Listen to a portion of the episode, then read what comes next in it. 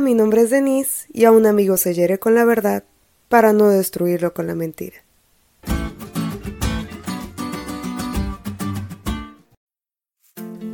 ¿Alguna vez has tenido que ser el portavoz de una verdad incómoda?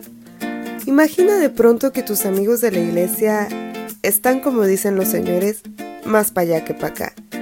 Te das cuenta que uno de ellos hasta trabaja en sábado, pero tiene un cargo en la iglesia. Otro ha dejado de diezmar e incluso tiene ya semanas sin ir. Y otro de ellos cuando va llega tarde y todo lo critica. ¿Qué harías? Muchos de nosotros preferimos hacer como que no pasa nada porque nos da miedo perder su amistad. Nehemías estaba en una situación similar. Cuando vio que el pueblo de Judea de nuevo se había separado de Dios, dice la Biblia que hasta les arrancó los cabellos y los maldijo. Y no, no es que les dijo groserías, sencillamente les recordó las maldiciones del pacto, es decir, las consecuencias de no hacer la voluntad de Dios.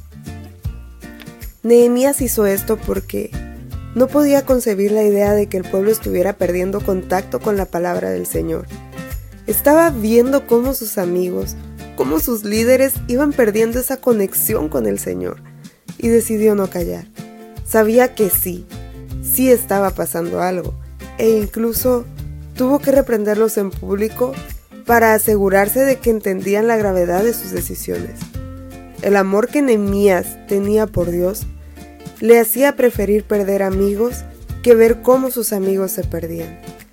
En la actualidad se necesitan más nemías que no teman llamar al pecado por su nombre y que sean fieles a la verdad aunque se desplomen los cielos. Tú puedes ser uno. ¿Te diste cuenta lo cool que estuvo la lección? No te olvides de leerla y compartir este podcast. Es todo por hoy pero mañana tendremos otra oportunidad de estudiar juntos.